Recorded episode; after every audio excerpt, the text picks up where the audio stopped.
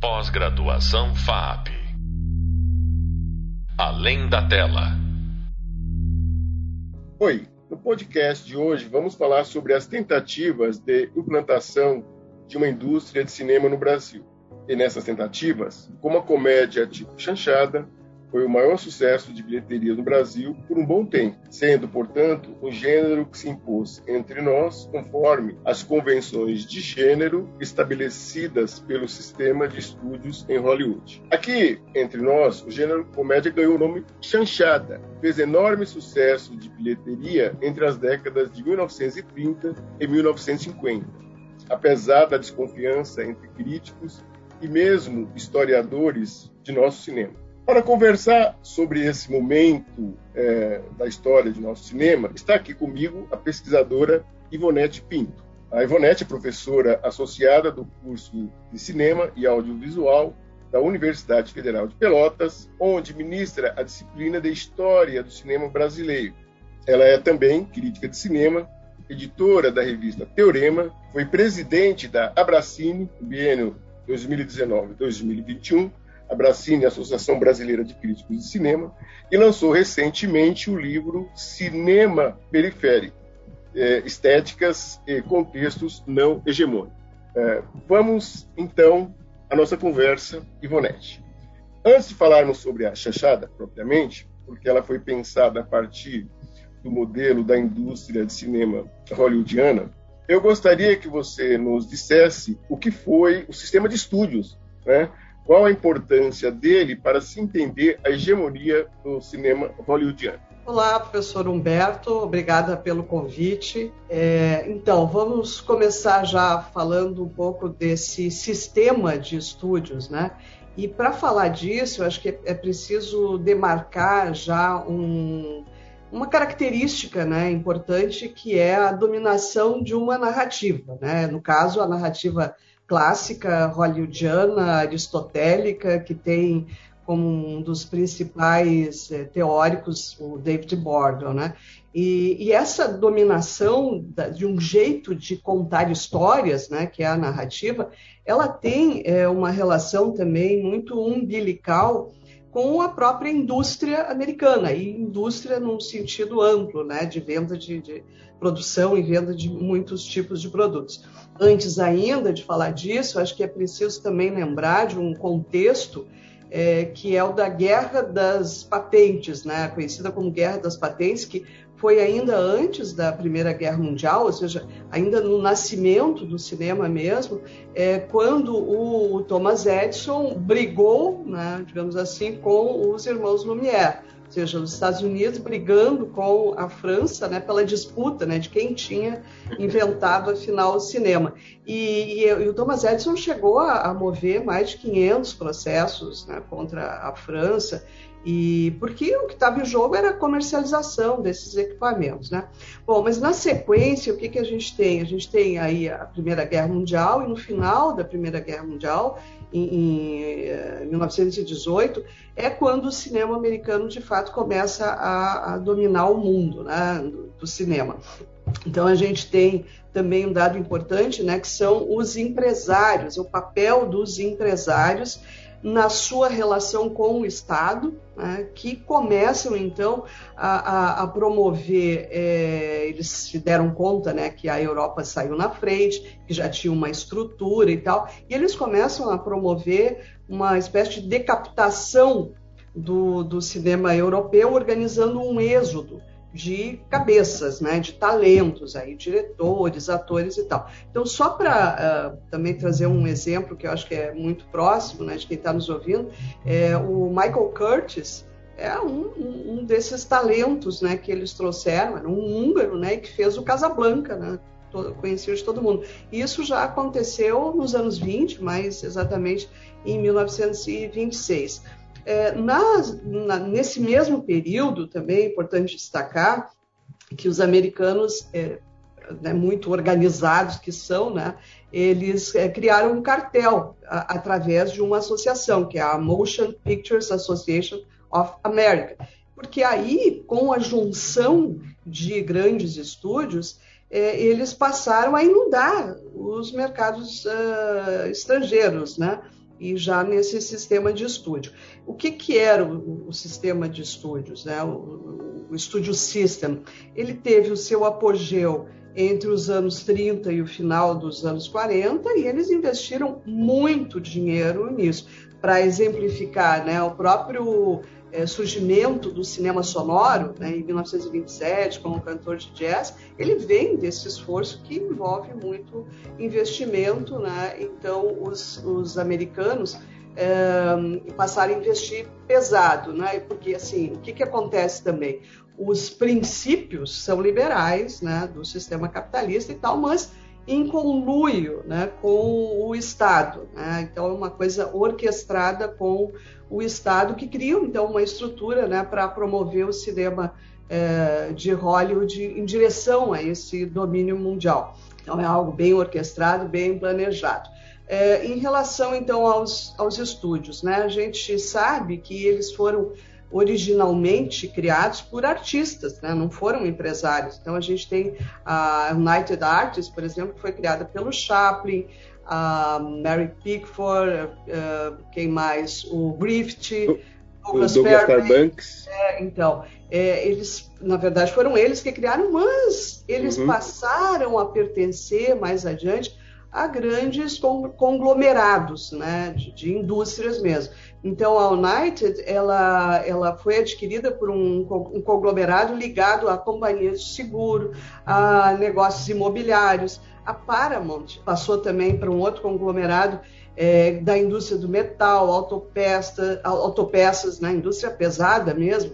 É, uma das empresas desse conglomerado, para se ter uma ideia, era a Panam, a companhia aérea, uma das maiores né, do, do mundo.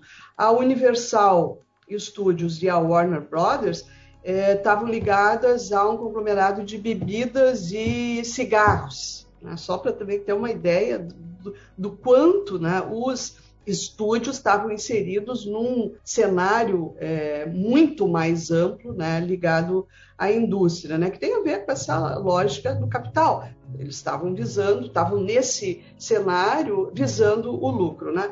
E, e mais do que isso, eu queria destacar, né, porque é, esse, esse é, sistema ele não exportava só filmes, ele exportava uh, uma ideia de consumo, exportava influência né? Se nesses conglomerados tu tinha lá Coca-Cola, por exemplo, marcas de cigarro, marcas de automóveis, isso significava é, que esses filmes espraiados né, para o mundo todo, eles vão vender produtos. Né? Então essa eu acho que é uma, é uma ideia é, bem central, né? De tu tem ali é, a estrutura do estúdio que organiza, que possibilita então é, que os filmes sejam feitos é, é, nesse sistema né, industrial de linha de montagem e, ao mesmo tempo, visando é, essa, essa exportação, essa venda de, de outros produtos, né, que não só o é, cinema. Agora, essa influência, ela, claro, se reflete aqui no Brasil e nas tentativas de é, formação de indústria de cinema entre nós. É, acontece que aqui no Brasil ah, essa, essas tentativas elas acabaram eh, se tornando cíclicas, ah, não é? Então a gente tem experiências, não é? A Cinédia e a Atlântida nas décadas de, de 30 e 40 e 50 e também a experiência da, da Vera Cruz. Eh, eu gostaria então que você comentasse aqui eh, a respeito dessas tentativas frustradas, não é? de é, industrialização de cinema no Brasil e, e, e considerasse aqui também, não é, dos gêneros cinematográficos americanos é, estabelecidos, então, de acordo com as convenções do sistema de estúdios, é, a comédia foi a que mais é, se deu bem aqui entre nós. Uhum, sem dúvida. Bom, tudo isso começa então com ah, a tentativa de copiar né, esse sistema de estúdios e aí então surgem no Brasil três grandes produtoras, né, porque além da, da Vera Cruz, a gente não pode esquecer que ligadas a esse gênero da comédia, né, estavam é, a Cinédia e a Atlântida, que são as grandes os grandes estúdios, as grandes produtoras né, no Rio de Janeiro. A Vera Cruz foi em São Paulo e em São Bernardo do Campo. É, também né, visando o lucro. Né? A gente não pode nunca esquecer isso. Então, eles investiram num cinema popular, é, onde a, a, venda de discos era absolutamente clara, né? porque eram cantores, atores que faziam rádio, eram os cantores de rádio, ligados, por sua vez, à indústria do disco. Né? Então, a Cinédia, essa primeira, ela foi fundada ainda em, nos anos 30, né, pelo Ademar Gonzaga, e ela lançou, por exemplo, a Carmen Miranda, né, o Alô Alô Carnaval, lá de, de 36, é, eu acho que ilustra bem né, ter a Carmen Miranda fazendo filmes na Cinédia. É, mas o maior sucesso do, dessa produtora foi o Ébrio, de 46, o filme dirigido por uma mulher, veja só, Gilda de Abreu, né? É, e era aí um, um, melodrama, né? Sempre vinculado à, à, música, né? Não esquecendo então que a música tinha esse papel, papel importante, né? Vinculado ao rádio também. É, essa a Cinédia ainda hoje, ela existe, né? O estúdio, o espaço se não me engano, foi feita uma gravação uma novela, Malhação, lá da Globo, esses tempos, e, e os, os, equipamentos, os documentos estão todos lá ainda e podem ser é, é visitados. Né? Então, essa a Cinédia foi marcada por fazer dramas populares e comédias musicais. E aí começa a vir a ideia de chanchada. Né? A, a, Atlântida, que é a outra produtora, então, um estúdio, já foi fundada aí um pouquinho depois, né? dez anos depois, e ela é marcada pela produção de paródias. Citando um exemplo também, que eu acho que todo mundo conhece, pelo menos de dar uma espiadinha, né? É, nem Sansão nem Dalila, Uh, que é um filme, então, claro, né, a paródia do Sansão e Dalila, do Cécio de Maio, lá dos anos uh, 40, se não me engano, é 49. Então, esse, esse uh, traço né, da paródia é que leva muito à ideia de chanchada, mas a Atlântida não fazia só é, comédias, né? O, o, primeiro filme dela foi um, um Moleque Tião, um filme que hoje está desaparecido, mas era um filme é, aí que tinha já o Grande Otelo, né? E que é, já tem, assim, já havia uma tentativa, já abria um certo caminho para pensar questões voltadas ao social. Mas depois eles se deram conta também que o que vendia mesmo, né? E o lucro era sempre, né? O, o que estava no horizonte eram as comédias. Aí vinham uh, nem Sansão nem Dalila, Matar ou Correr, né? sempre parodiando é, grandes filmes americanos. É, Oscarito, Grande Hotel, José Leo Góes são nomes também bastante conhecidos da, desse, desse Star System, né? no caso aqui da, da Atlântida. Depois, gente, ah, também, eu acho que seria interessante falar do Carnaval no Fogo, né, que foi... É, é, é um, grande, um, dos grandes sucessos da Atlântida, exato. E, e, é considerado pelos críticos, pelos pesquisadores da área, como sendo uh, o atestado de nascimento da chanchada. Depois houve vários outros filmes importantes também de bilheteria, mas o Carnaval no Fogo, é, até hoje, eu acho que as pessoas também conhecem, porque muito, é, quando vai se falar do Grande Hotel, do Oscarito, aparece aquela cena icônica né, deles é, reproduzindo Romeu e Julieta, o, o, é. o Grande Otelo com as tranças, né? Então, isso é o, é o Carnaval do Fogo. É, e aí a Vera Cruz, né? A Vera Cruz já tinha uma outra pegada, assim, porque é, é era uma ideia de negócio mesmo, porque quem criou a Vera Cruz foi é, um produtor, um italiano, Franco Zampari, que vinha do Teatro Brasileiro de Comédia, né? E ele se associou a um grande industrial aí de São Paulo, né? Que é o, o Francisco Matarazzo. É, e ele também se deu conta que era preciso qualificar. Então veio uma ideia também de qualidade, trazer qualidade para o cinema brasileiro.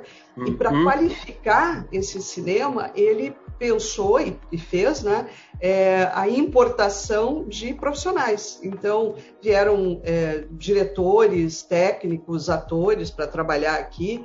E um deles, né, é, também depois é, bastante conhecido, Adolfo Celli, que foi um ator que tinha trabalhado com Mário Monicelli, tinha feito um 007, então ele já chega aqui com essas credenciais, né? É, ele vai fazer depois o Tico Tico no Fubá, que foi um grande sucesso também da, da Vera Cruz. Uh, e também, assim, ressaltar uh, qual era o contexto da época, né? o que, que acontecia é, em São Paulo, né? A gente tinha é, em termos mundiais, né? O fim da Segunda Guerra Mundial, a gente tinha aqui o fim da ditadura do Estado Novo, né? 45, e nesse mesmo momento é, de efervescência cultural foi criado em São Paulo o MASP e o MAN. Né? Então esse era o cenário de surgimento da, da Vera Cruz. Ainda na Vera Cruz e já adentrando num outro estúdio é, é, a figura do Mazarop, né? O Mazarop faz um filme na Vera Cruz que é o Nadando em Dinheiro, que foi né, um super sucesso lá de 1952. E, e aí, quando acaba a Vera Cruz, o Mazarop, que também tinha uma cabeça muito empresarial, ele vai fazer a sua própria produtora, né, a, a PAN, a Produções da Márcio Mazarop, e ele começa fazendo o Jeca Tatu, que é, foi um super sucesso. Quando eu falo em super sucesso, assim, são milhões de espectadores, 6 milhões de espectadores para essa época. Né? Então, a gente precisa considerar Perfeito. que essa é. Se hoje esses 6 milhões, 6 milhões já significam um, já significa um número muito é, grande, muito expressivo, então imagina na época. Ele foi, sem dúvida, então, o maior sucesso do cinema brasileiro dessa época e que, e que segue na memória das pessoas, né? É, é o Mazarop, que por sinal está fazendo, estaria fazendo 110 anos, né? É, o Canal Brasil fez uma, uma, uma, enquete esses tempos, perguntava assim, qual é o maior é, é, representante do humor brasileiro, né? qual é o principal é, nome da comédia brasileira, e deu o Mazarop. Né? Aliás, o Canal Brasil fez uma, uma, uma produção também, dirigida por um crítico de cinema, Celso Sabadins, é, um documentário né, sobre o Mazarop, que eu acho que ali é, é aparecem muitas questões é, da vida do Mazarop, dos filmes, enfim. Fica uma dica aí para ver é, esse filme. O, o Mazarop em si, ele fez 33 filmes com a sua produtora, né? E o, e o Tristeza do Jeca, foram alguns filmes envolvendo esse personagem, né, do Monteiro Lobato. É, o Tristeza do Jeca foi o primeiro filme a ser exibido é, na, na, da TV, né? no caso aí foi a TV Excelsior. É, vou falar assim também só um pouquinho mais, é, porque eu acho que a tua pergunta já, já pressupõe isso, por que, que acaba, né? Então, houve uma derrocada, sim, é, não é que foram iniciativas frustradas, eu acho, dos, dos estúdios, elas deram certo até que durou, tipo casamento, né? Se durou um ano, ok, foi um sucesso, né? Mas é, o que, que acontece né, com essa derrocada, né? Tem um, um pesquisador é, de São Paulo, Afrânio Catani, que escreveu um, um, um, livro sobre as chanchadas, né, sobre a, a, as comédias, e ele, e ele aponta assim, né, o que, que acontece? Houve um desgaste de fórmulas narrativas, os astros foram envelhecendo, o surgimento da TV, sem dúvida, né, que é um motivo também é, de crise lá dos estúdios americanos, é um motivo de crise aqui também, surgimento uhum. da TV a ingenuidade que estava desaparecendo, o surgimento do cinema novo, que vem com uma outra ideia de cinema, né? um cinema político, né? militante até, e o, o Pagador de Promessas, né? um filme do Anselmo Duarte, o único filme brasileiro que ganhou o Festival de Cannes. Ele é considerado uma pá de cal para o, esse cinema ingênuo. Né? E, e também no cenário mais global brasileiro, é, o Juscelino Kubitschek, né, com toda a ideia de desenvolvimentismo, é, a, a, urbanização do país. Então, são, são várias, é, vários aspectos que é, explicam essa derrocada né, desse, desse cinema de comédia. E a gente pode é. falar dos ciclos também. Né? Uhum. Ivonete, é, mais especificamente sobre a chanchada, para você, qual o aspecto mais destacado que dá a esse tipo de comédia uma importância histórica é, em nossa cinematografia? Então, eu, uh, eu acho interessante trazer alguns é, pesquisadores, alguns críticos que trouxeram definições sobre a chanchada que ajudam a gente entender. Né? O primeiro deles é o Alex Vianney, né, do, do Rio de Janeiro, que foi primeiro teórico sobre o cinema brasileiro, um dos grandes pesquisadores. Né? Ele diz assim: uma definição né, de, de chanchada, que é a comédia popularesca, em geral apressada e desleixada, com interpolações musicais. Um outro nome, conhecidíssimo, né, o Paulo Emílio Salles Gomes, vem dizer que é uma comédia popularesca, vulgar e frequentemente musical. Mas aí a gente tem uma outra figura que vai problematizar isso muito mais, que é o Jean-Claude Bernardet. O Jean-Claude diz, então, ele começa dizendo que ele não sabe o que é chanchada. É muito típico né, de Jean-Claude dizer que não sabe o que é, mas depois ele explica. Né?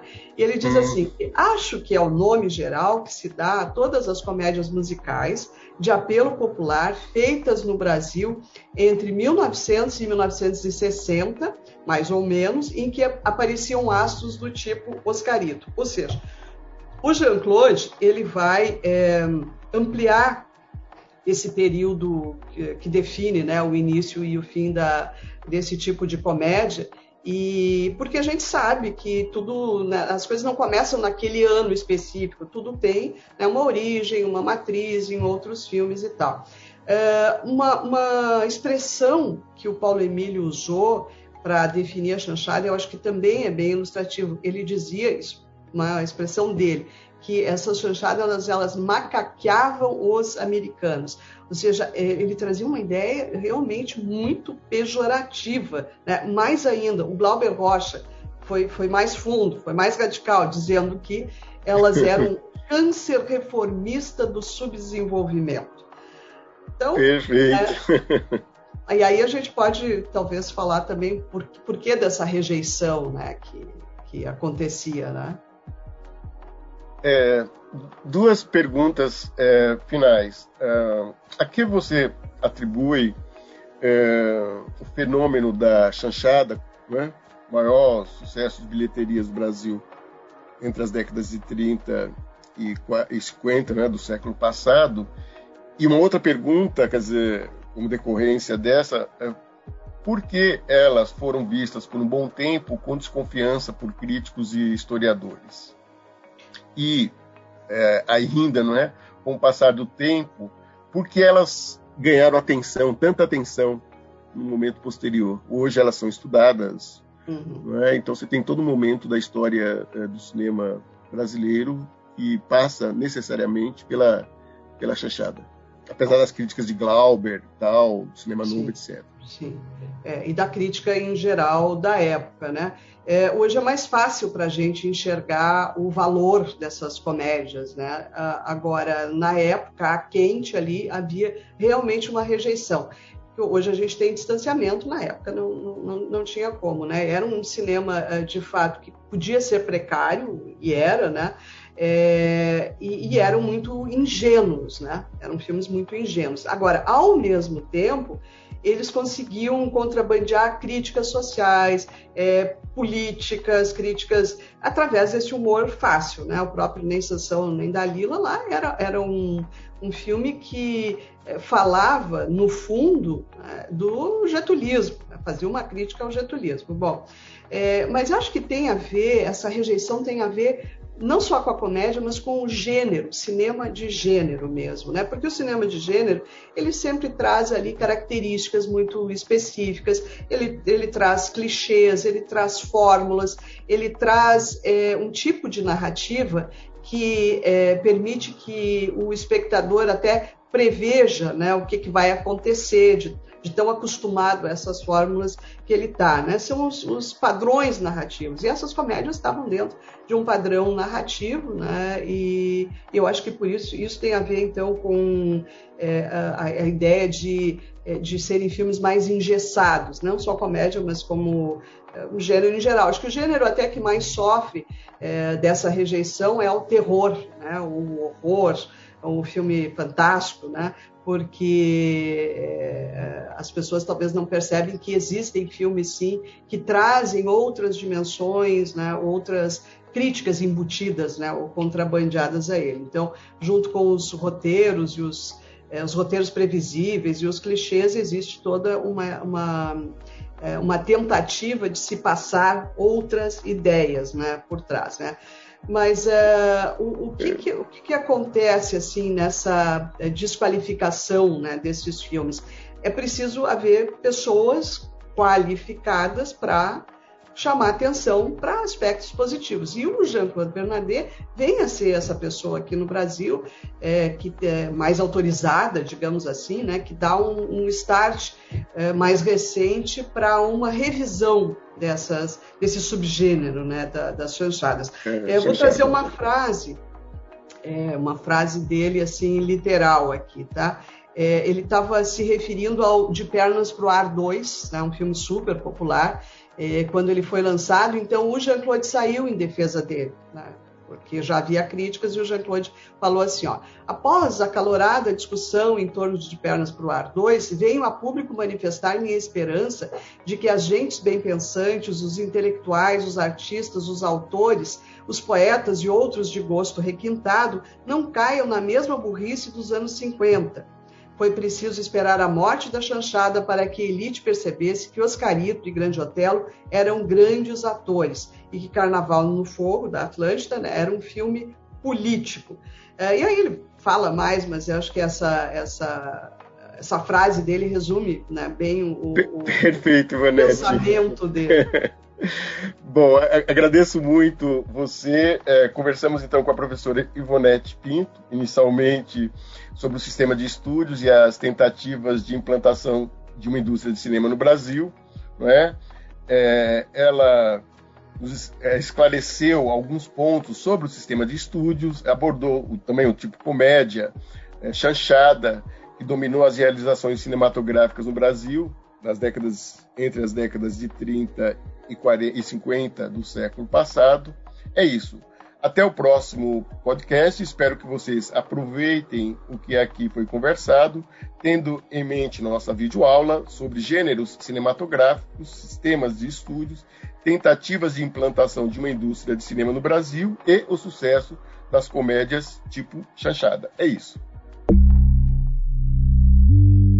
Pós-graduação FAP. Além da tela.